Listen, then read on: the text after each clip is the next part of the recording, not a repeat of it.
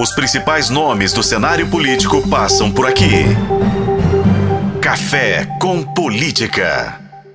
Olá para você que nos acompanha aqui no Café com Política, em todas as plataformas do portal O Tempo. Eu sou Francine Ferreira, editora-chefe de O Tempo aqui em Brasília. Hoje estou acompanhado de Manuel Marçal, repórter que acompanha o dia a dia aqui no Palácio do Planalto, que é onde a gente está para entrevistar General Amaro, que é o ministro-chefe aí do Gabinete de Segurança Institucional da Presidência da República, o famoso GSI. É, ministro, muito obrigada por nos receber. Eu que agradeço a oportunidade de poder transmitir aí algumas informações relacionadas ao Gabinete de Segurança Institucional. Prazer recebê-los aqui. Obrigada. Ministro, eu já queria começar pedindo para o senhor fazer um balanço, porque faz pouco mais de oito meses que o senhor está no cargo, né, que está na chefia do, do GSI, e o senhor passou para a transição logo depois ali, em abril, que foi quando ainda estava muito em alta os assuntos relacionados ao dia 8 de janeiro, né? Queria que o senhor fizesse um balanço de lá para cá, como que tem sido.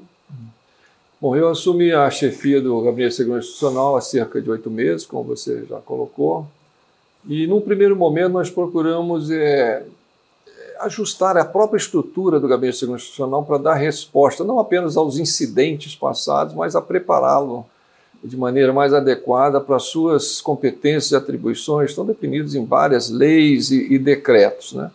É, nós alteramos estruturas, é, focando bastante a, a, própria segurança, que foi onde nós tivemos o problema que se caracterizou ao longo do ano passado, né, dando foco, retirando dela algumas áreas e atribuições, deslocando para outras secretarias, de forma que ela ficasse, a Secretaria de Segurança Presidencial, focada somente nessa atividade fim da secretaria. Né? É, procuramos também é, organizar melhor as outras secretarias aqui, colocando o Departamento de Coordenação de Eventos, Viagem, Transporte Aéreo, sob a coordenação, sob a chefia de um brigadeiro, que, que é quem mais entende dessa área. Né? E também nós temos aqui outras áreas muito importantes, que não apenas segurança, nós temos a coordenação do, do Comitê de Desenvolvimento do Programa Espacial Brasileiro, né, também do Programa Nuclear Brasileiro, são áreas que são pouco conhecidas. Né?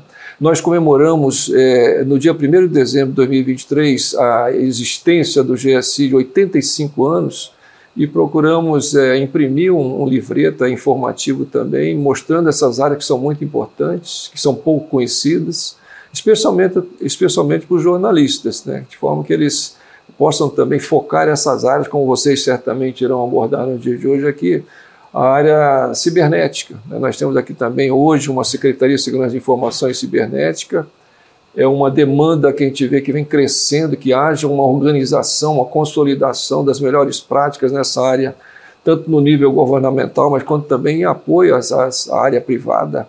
Né? Então é uma demanda forte nesse, nesse sentido. Então são essas as iniciativas, procurando também em termos de estrutura, adequar a estrutura aqui do Palácio do Planalto para responder melhor a essas possibilidades, essas ameaças que possam haver às estruturas, como aconteceu no dia 8 de janeiro do ano passado. É, então tem várias é, medidas sendo tomadas, com ampliação do número de câmeras aqui do Palácio e nas outras instalações presidenciais, a blindagem dos vidros aqui do piso térreo e outras iniciativas certamente vão reforçar a segurança dessas instalações. General, eu vou aproveitar que o senhor já entrou nesse, nesse assunto né, da questão da cibersegurança. Um dos pontos de destaque do GSI esse ano é a questão da própria cibersegurança. Né? Recentemente a gente teve um ataque ao perfil das redes sociais da própria primeira-dama, do da, da própria SECOM, então é um assunto que está em alta. Então, aproveitando este tema, eu queria que você pudesse explicar um pouco para a gente né, o que, que seria a Política Nacional de Segurança Cibernética instituída recentemente. É, a política foi instituída no finalzinho do ano passado, ano de 2023, por meio de um decreto, que, como você disse, estabelece a Política Nacional de Cibersegurança. Né? Essa política estabelece é, o embasamento para orientar tanto a área, a área pública, né, a área do governo, mas também orientando outras iniciativas na área privada, de forma a ampliar, melhorar a resiliência, é, a proteção na área cibernética. Né? Estabelecendo os princípios reguladores dessa política, dessa, dessa orientação, os objetivos da política e especialmente criando instrumentos como o Comitê Nacional de Cibersegurança, é, que, que, tem representantes de vários ministérios, os mais envolvidos com essa temática, e também representantes da, da área privada, é, área de, de acadêmica, é, outras instituições é, da, da, da, parte empresarial cibernética, na, na, área de cibernética, e, representações da, da da, da, Por que própria que isso comunidade. se faz necessário? Quais são os riscos, quais são as ameaças que o país enfrenta rec recentemente em relação a isso, tanto o próprio governo federal quanto a própria iniciativa privada?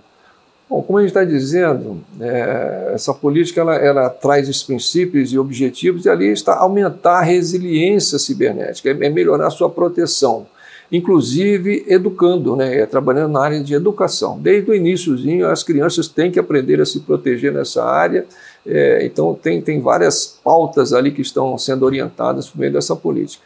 Os crimes cibernéticos são os mais diversos, né, tem tem é, esses ataques cibernéticos, eles, a maior parte deles visa a obtenção de lucro. Né? E várias estimativas de empresas importantes que trabalham focadas nessa área, elas apontam que o, o crime cibernético, é, os criminosos cibernéticos, se fossem hoje uma nação, ela seria a segunda potência econômica do planeta. Né? E, e apontam assim para prejuízos na ordem de 14% do, pro, do produto interno bruto do, dos países. Então são cifras astronômicas e inacreditáveis. E isso tem que ser, de alguma forma, é, reduzido. Né? E a política busca justamente isso: é aumentar a proteção cibernética, a resiliência, para que esses ataques não tenham sucesso com tanta facilidade. Quando a gente fala de ataques a perfis no X, o antigo Twitter, é o que mais se fala, né? De ataques hackers e tudo. Isso a gente pode dizer que é só uma ponta do iceberg? Exatamente, uma ponta do iceberg. Porque ele, essa, essa temática ainda é, hoje é pouco conhecida da população em geral.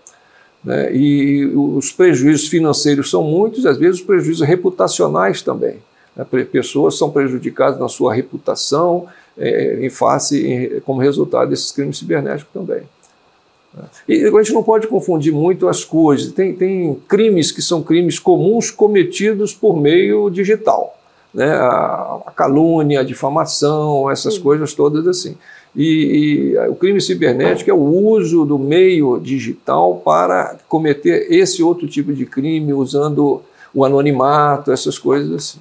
Isso pode comprometer, de certa forma, o que a gente chama de soberania nacional? De, é possível saber de onde vem, é, de onde vem a maioria dos ataques? Como que está isso? Os esforços são nesse sentido também. Né? Procura-se bloquear o ataque cibernético de onde quer que ele venha. Pode ser é, criminosos nacionais ou internacionais, né? já que o espaço cibernético ele permeia todas as, as fronteiras, né? não tem fronteiras para ele. Basta estar conectado em alguma coisa na internet, aí que você está exposto para o mundo. O Brasil consegue dar assim, uma espécie de nota de segurança de como é que nós estamos nesse sentido? É uma discussão está muito incipiente, o Brasil está avançado nessa discussão. Né? O GSI, ainda na gestão do senhor, vocês fizeram vários acordos de cooperação. Como é que está isso? O país está vulnerável? As instituições públicas de infraestrutura, agências de hidrelétrica, o próprio setor nuclear, está vulnerável ou está sujeito a esse? É, tem que o, o, país certamente todos os países são vulneráveis, alguns mais, outros menos. É. Existem estudos no sentido de determinar o índice de maturidade de resiliência cibernética. Né? O país está no nível, pode-se dizer, um nível intermediário, um nível de maturidade na área de segurança cibernética. Nós temos que aprimorar. Né? Certamente há muito espaço aí para melhoria na área cibernética. E também internamente as, as instituições, tanto do nível governamental quanto privado, tem diversos, diversas situações diferentes. Tem, tem áreas que são mais resilientes, a área bancária, por exemplo, por questões é, óbvias, né, eles têm que se proteger de uma forma muito é, severa ali, porque os prejuízos podem ser imensos se não fosse dessa forma, e outras áreas que têm uma, uma resiliência menor. Né? Na, na, a preocupação que nós temos também é na área de infraestruturas críticas. Né? Uma, por exemplo, energia elétrica. Né? Quando cai energia elétrica no, no, no país, num setor, como aconteceu recentemente, não foi ataque cibernético, diga-se passagem, mas é, tem repercussões enormes em outras áreas de infraestruturas críticas, transporte aéreo, a gente viu que, né, que deu uma parada no transporte aéreo, hospitais que são prejudicados por falta de energia elétrica, que pode é, é uma infraestrutura crítica que tem muita redundância, tem muita repercussão nas outras, nas outras áreas. Várias outras, é, vários outros exemplos poderiam ser levantados aqui. Agora, no dia 12, agora o senhor assinou os editais de convocação para a seleção da composição do Comitê Nacional de Cibersegurança, né? Ao mesmo tempo, é, também se fala sobre a criação da Agência Nacional de Cibersegurança. Eu queria que o senhor explicasse, né, é, sobre esses dois pontos e no sentido, é, o que de fato é, como, que esse, como que essa agência como que esse comitê também podem contribuir para, de fato, é, esse, essa questão da cibersegurança realmente ter algo de fato no dia a dia, né? Realmente gerar resultados. Como que é isso? É. Esse comitê, vamos dizer assim, é um dos instrumentos estabelecidos na, na Política Nacional de Cibersegurança, é, envolvendo, ele vai ter representantes de vários ministérios, do Banco Central, da Agência Nacional de Telecomunicações, é, de várias, vários órgãos é, da, é, públicos e também da área privada, né, da parte da, da academia, da, das empresas que trabalham nessa área de, de, de, segurança cibernética. E esse comitê ele é um instrumento que nós temos para estudar a, a, evolução da própria, a implementação e evolução da própria política nacional de cibersegurança, o estabelecimento de uma estratégia nacional de cibersegurança e o plano que vai decorrer dessa estratégia. Então, é um, vai trabalhar bastante esse comitê, né? são pessoas certamente que têm especialização nessa área, que serão indicadas. É, e o que se busca é isso, é aumentar a resiliência por meio. Esse comitê vai trabalhar é, por é, reuniões ordinárias, reuniões extraordinárias, para, além de ter essas, essas tarefas já definidas, tudo aquilo que nós é, entendermos que será importante discutir, a inteligência artificial, por exemplo, é, na cibersegurança, esses problemas todos serão colocados para o estudo e a, e a elaboração de propostas para a melhoria e a solução desses problemas. E a agência, como que entra nesse sentido? Pois é, a agência ela tem que ser obrigatoriamente proposta por um projeto de lei. Esse Comitê Nacional de Cibersegurança vai receber uma, uma minuta que já vem sendo trabalhada internamente e vai é, certamente aprimorar essa proposta que, na, no tempo certo, no, no tempo oportuno, aí, no, no momento adequado, o governo vai encaminhar para a discussão no Congresso Nacional de forma a, a, ter essa possibilidade de uma agência na forma que esse comitê entender também que seja a melhor solução para o problema. O senhor que comanda o comitê, vamos falar assim, é, se tem um plano, por exemplo, de quando ter um é, de quando vocês querem apresentar já um estudo, coisas tipo, eu sei que ainda está na chamada de, na, na, parte de convocação, mas você já estabeleceu um cronograma assim? Bom, a gente pretende que o comitê ele passe a, a ele esteja estabelecido. Né? Tem uma composição inicial que está definida na própria política, né, que é a composição inicial.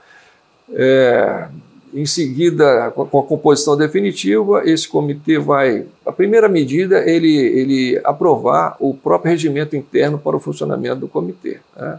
E, posteriormente, a, a medida também que seria é, na, na área não, não mais na área da atividade meio do comitê, mas na atividade fim, é estudar essa política a, melhor, a proposta do, do projeto de lei da criação dessa entidade, né, vamos chamar assim, de Agência Nacional de Cibersegurança, no formato que pode ser muito aprimorado ainda por esse comitê. É, queria entrar numa, numa outra temática aqui com o senhor, ligada à própria segurança, né? A ABIN foi transferida do, do GSI para a Casa Civil e, e o senhor disse que a agência permanecerá onde ela está até segunda ordem. Tem algum indicativo de que isso vai mudar? Não há nenhum indicativo de que isso vai mudar. Né? O que eu digo aqui desde o primeiro dia, no dia 4 de maio de 2023, aqui, é que a BIM foi colocada, foi, foi deslocada para a Casa Civil da Presidência da República, onde se encontra hoje. E o que importa muito para o GSI é que continue havendo um fluxo contínuo de conhecimentos necessários. Conhecimentos são os produtos da atividade de inteligência, né?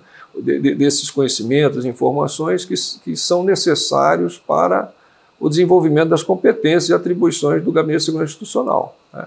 estando aqui ou estando lá, é importante que permaneça, que exista esse fluxo de conhecimentos para que nós possamos nos desempenhar é, completamente das nossas atribuições. Hoje existe esse fluxo. Existe, algumas coisas são por demanda, outras coisas são contínuas, né? as informações, conhecimentos são contínuos. É isso que é importante. É, queria entrar um pouco na questão da própria a, da segurança do presidente, né? Desde novembro do ano passado, a PF, né, passou a atuar oficialmente na segurança do presidente da República e essa atividade antes era competência somente do GSI. Hoje, essa segurança está funcionando efetivamente de modo híbrido? Olha, de certa forma sim, porque a primeira-dama ela, ela tem a segurança é, oferecida, desempenhada pela Polícia Federal. Né? Toda a segurança da primeira-dama está sob encargo da Polícia Federal. O presidente da República, vice-presidente e outros familiares estão sob responsabilidade da segurança desses, dessas pessoas com o Gabinete de Segurança Institucional. É, essa é a forma híbrida que se, que, que se falou inicialmente e, e que foi adotada. Né? Hoje, na comitiva do presidente, não é, conta com delegado da é, com agentes da PF? Não, não, explicitamente, vamos dizer assim, né, fazendo segurança do presidente. Tem, eles têm a finalidade de polícia judiciária e, por isso, acompanha para o esclarecimento de algumas atividades ou anteriores à presença do presidente ou posteriores, casos de ameaças é, na internet ou qualquer outra situação, para apurar e resolver essa, essa problemática né, de, de, ameaças e não exatamente fazendo aquela segurança aproximada ou a segurança, a segurança afastada do presidente, mas cuidando como polícia federal, judiciária, dessa questão de segurança também. General Amaro, ainda durante a transição se falava que o GSI era uma instituição muito bolsonarizada, né? Ali um, um legado, então, do antecessor general Heleno, ligado ao então presidente Jair Bolsonaro. E ainda durante a transição, né, pessoas próximas da então primeira-dama Janja, do próprio presidente Lula, falava dessa desconfiança, e isso acabou aumentando no dia 8 de janeiro. Como é que vocês têm feito um trabalho institucional dentro né, da, junto aos militares para trazer mais segurança e diminuir essa desconfiança do presidente Lula nessa segurança híbrida, inclusive com esses próprios militares? Olha, eu recebi aqui, você sabe, eu já, já falei, no dia 4 de maio de 2023. Já havia decorrido um período né, após é, 8 de janeiro. O, o, general que estava aqui anteriormente, João Dias, era uma pessoa também de total confiança do presidente, né, é, o que também contribuiu para, é, decorrido um certo prazo, e, e, melhorar essa confiança no Gabinete de Segurança Institucional, já que ele colocou aqui uma pessoa da sua própria confiança. E com esse tempo, depois que eu cheguei falando exatamente no, tempo, no, no período que eu estou aqui, mais especificamente, eu acho que nós temos feito um trabalho continuado, é, como nós sempre fizemos no Gabinete de Segurança Institucional. Né? Eu já havia servido aqui três vezes anteriormente. E eu acho que é só um trabalho continuado, sério, é, eficaz, eficiente, é que, que vai eliminar qualquer possibilidade de desconfiança que possa persistir, perdurar em relação ao gabinete institucional. É um trabalho que, como eu disse aqui, de 85 anos, não é de alguns dias ou de alguns meses. São 85 anos que o GSI vem fazendo esse trabalho, com diferentes denominações, ou Casa Militar ou Gabinete Militar, mas com a mesma mesma, é, mesmo rol, vamos dizer assim, de atribuições, uma hora com algumas é, sendo incluídas, outras atribuições retiradas ao longo desse tempo. Mas eu acho que esse trabalho continuado, persistente, sério, profissional, é que, que traz essa confiança, ou trará, a, restabelecerá a completa confiança no, no, no, neste órgão da Presidente da República. O senhor até falou sobre isso de competências e tudo, e naquela, é, principalmente no passado, ficou muito em discussão, né? Competência do GSI, competência da PF, tudo isso. É, foi até chamado de queda de braço. Como que está a relação hoje em relação ao GSI, a PF, com, com o próprio chefe da PF também, o Andrei Rodrigues? Está pacificado? Está uma questão tranquila? Qual é a relação? Olha, eu nunca vi desta forma como vários órgãos de imprensa colocaram, de queda de braço, né? As competências de um órgão da presidência da República, de um ministério, né, elas estão estabelecidas num arcabouço legal, numa legislação. Né? O que regula as atribuições do GSI é a Lei 14.600. É uma lei que estabelece, não sou eu, não é da minha vontade. E existe um decreto também que, é, que, que define a estrutura regimental do Gabinete Constitucional. Esta lei, este decreto e outras, outros decretos é que regulam o que nós fazemos ou, de, ou deixemos de fazer. Né? Eu, eu, aqui as, tem que consultar a legislação para ver é, quais são as competências de cada órgão. Está muito clara na legislação, tanto na lei como no decreto da estrutura regimental aqui do, do GSI, vocês podem depois consultar até no livretinho que foi produzido ali, qual é a competência de, de um órgão e de outro. O, órgão, o GSI é um órgão da Presidência da República com suas competências definidas em lei e no decreto da estrutura regimental. Não tem conflito, é, basta que nós cumpramos aquilo que está estabelecido na lei e no, no decreto presidencial. E até falando sobre essa questão de lei tudo, a APF é subordinada né, ao Ministério da Justiça e Segurança Pública. Como que você avalia a chegada né, do Ricardo Lewandowski agora na... Não, não me cabe avaliar, né, uma escolha feita pelo presidente. Eu acho que é muito bem-vindo ali o, o ministro né, assumindo a função de ministro da Justiça e, logicamente, teremos, teremos o melhor relacionamento com o ministro Lewandowski, também no Ministério da Justiça, como já tínhamos com o ministro Flávio Dino. E aproveitando que o senhor falou sobre a questão da segurança do, do prédio, né, do Palácio do Planalto, queria saber do senhor que mudanças que tiveram, né, é, desde que o senhor chegou para cá, aqui em relação à segurança do prédio do Palácio do Planalto. Então, eu já, já antecipei um pouco aqui, né, uma medida que nós vimos é, como necessária, tendo em vista que aconteceu no dia 8 de janeiro, seria o reforço da, das estruturas, de forma a ter uma, uma barreira para essa possibilidade de ingresso no palácio, por qualquer que seja o lado aqui, ó, bastava quebrar o vidro para ter um acesso fácil aqui ao Palácio do Planalto. Então, a, é, iniciamos essa, essa medida aí, né, já está em fase bem avançada aí de, de processo de, de, de, aprovação pelo IFAM e depois de licitação, de blindagem desses vidros do piso térreo do Palácio do Planalto. É uma das medidas. Né? Isso, e tem outras medidas que também já vinham sendo processadas no sentido de melhorar a vigilância do palácio, com aumento do número de câmeras, não apenas do Palácio do Planalto, mas de todas as instalações de apoio também do Palácio, lá na área de transporte, na área da própria segurança presidencial, aqui no pavilhão de metas e nas outras instalações presidenciais, lá na Granja do Torto, todas as instalações têm previsão de ampliação do número de câmeras dando essa possibilidade, e, e, não apenas da, da própria câmera, mas também do tempo de permanência das imagens gravadas. Vocês viram aí as discussões, né? essas imagens ficavam gravadas ali somente por 13 dias. Após Sim. isso, o sistema vai, vai gravando, sobrepondo imagem, logicamente eliminando as imagens anteriores, impedindo a, a visão posteriormente das imagens anteriores, a recuperação. Esse, esse, tempo de gravação vai ser ampliado para 60 dias, não mais 13 dias, com um grande número de câmeras, câmeras sendo acrescentado às, às, existentes aqui no Palácio e nas outras áreas. São algumas das medidas. Né? Que, que, e outra coisa também, especialmente na, na área de. Na, assim, na, no setor das, é, do emprego da, da, das, da, das tropas empregadas aqui nós tínhamos é, o, o, reforço menor que se pedia, que era um pelotão, no caso daquelas manifestações mais é, pacíficas, vamos dizer, como não, não, tinha nenhum sinal de alguma agressividade, chamava-se o reforço, que já estava preparado lá na, nos quartéis do Exército, lá para virem para cá, um pelotão. Um pelotão ser cerca de 35, 36 homens. Né? Hoje, o reforço mínimo que virá para cá em caso de manifestação será de uma companhia, ou seja, 120 homens.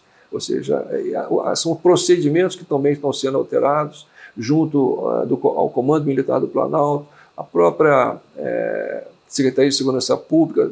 Então, tem, os cuidados foram aumentados, a atenção foi aumentada. Né? Também criamos uma coordenação geral aqui de análise de risco, que tem mais pessoas trabalhando nela para poder verificar e acompanhar essas manifestações, o, deslocamento de, de ônibus aqui hum. para a região do Distrito Federal. Mas há riscos e ameaças ou é só uma questão de protocolo e de prevenção? De prevenção. É, é uma coordenação geral de análise de risco e apoio de polícia. Né? Esses contatos mais azeitados aí com a Secretaria de Segurança Pública, com a Polícia Militar do Distrito Federal, é, é, buscar esse, esse. Isso tem feito. Aconteceu agora no dia 8 de janeiro de 24. Né? Apesar de não haver ameaça, realmente não havia nenhum sinal, de, nem nenhuma coisa assim mais indicativa que poderia haver uma manifestação, mas os, exatamente a prevenção, né, esse cuidado maior na prevenção, a precaução, é, se mobilizou um efetivo grande aí para aquele dia 8 de janeiro recente aqui, né, mais recente. Falando em 8 de janeiro, é, passado pouco mais de um ano, né, teve conclusão da CPMI no Congresso Nacional, teve avanço de investigação da PF, é, decisões também do Supremo Tribunal Federal. É, no ano passado, o senhor já tinha dito né, que o GSI não, não tem culpa por omissões. Né? Queria saber se de lá para cá alguma coisa mudou, esse, o GSI fez alguma avaliação interna, coisa do tipo, qual que... Olha, esse processo ele está assim, sendo conduzido no âmbito do Supremo Tribunal Federal. Né? É lá que serão tomadas as decisões judiciais a respeito dos procedimentos é, objetivos ou subjetivos da, de todos que participaram ou deixaram de participar por alguma razão de atuar no dia 8 de janeiro de 23. Acho que lá que é o, é o fórum adequado realmente para que essas coisas sejam é, investigadas e sancionadas, se for o caso. O ministro da Defesa, José Múcio, ele tinha como uma das missões aproximar né, o presidente Lula das Forças Armadas e tudo. É, o senhor chefe do de, é, chefe de Estado-Maior do Exército, né? É, tem uma longa carreira é, aí militar. Eu queria saber se o senhor acha que isso conseguiu ser feito. A gente viu recentemente o presidente em algumas agendas também, né?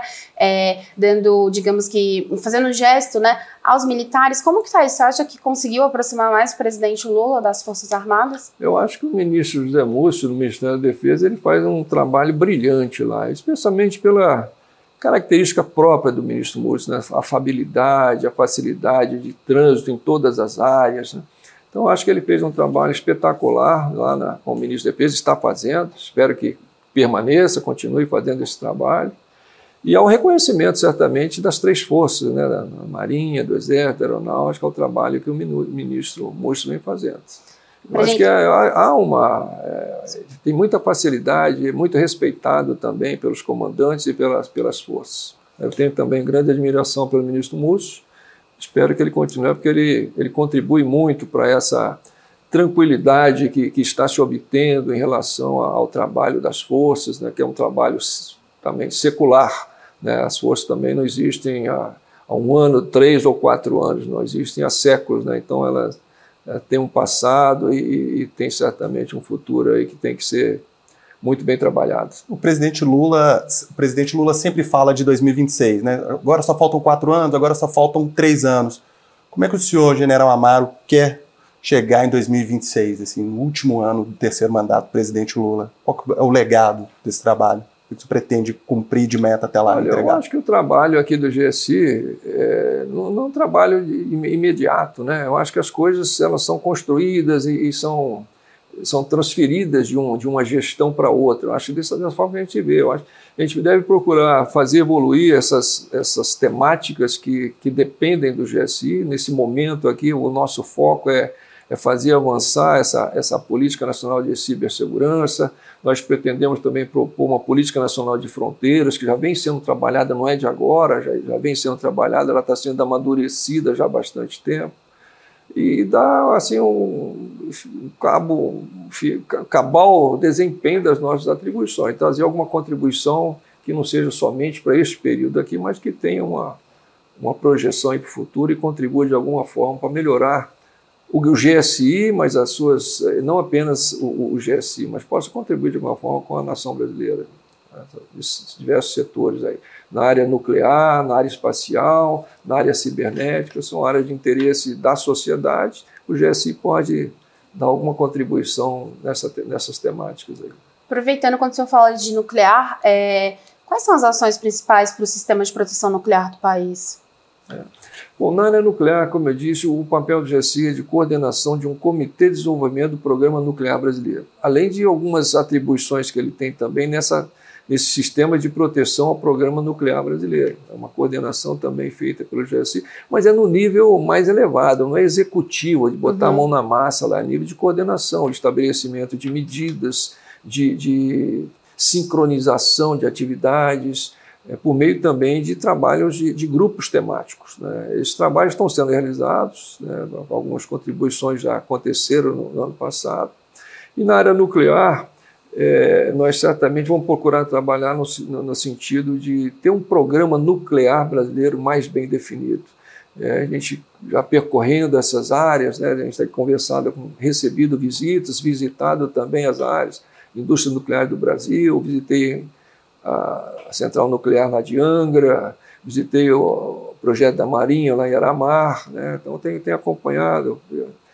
E nosso interesse é poder dar uma sincronizada e, uma no programa nuclear brasileiro que envolve vários ministérios, vários órgãos, o próprio Ministério da Ciência, Tecnologia e Inovações, né, tem, tem, tem muitas iniciativas importantes nessa área.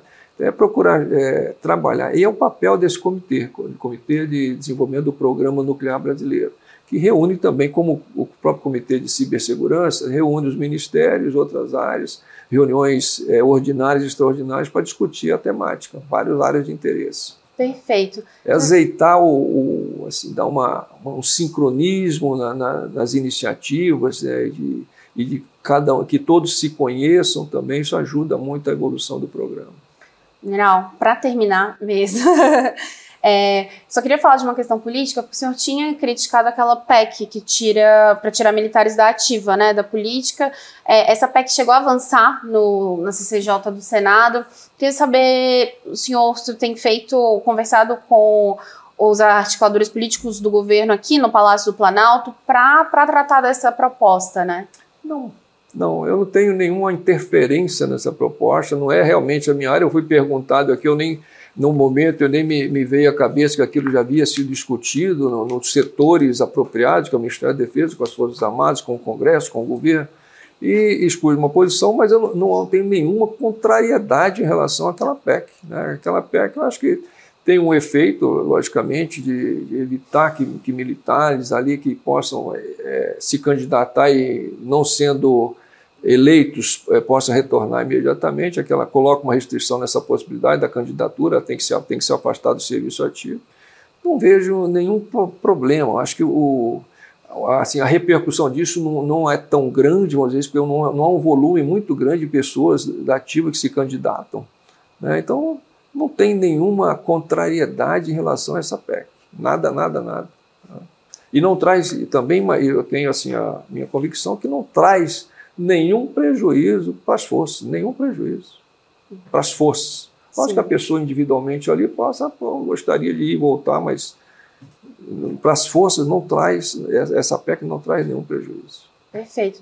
General, muito obrigada por ter nos recebido aqui, pelo tempo. Eu que agradeço a atenção de vocês aí, o cuidado.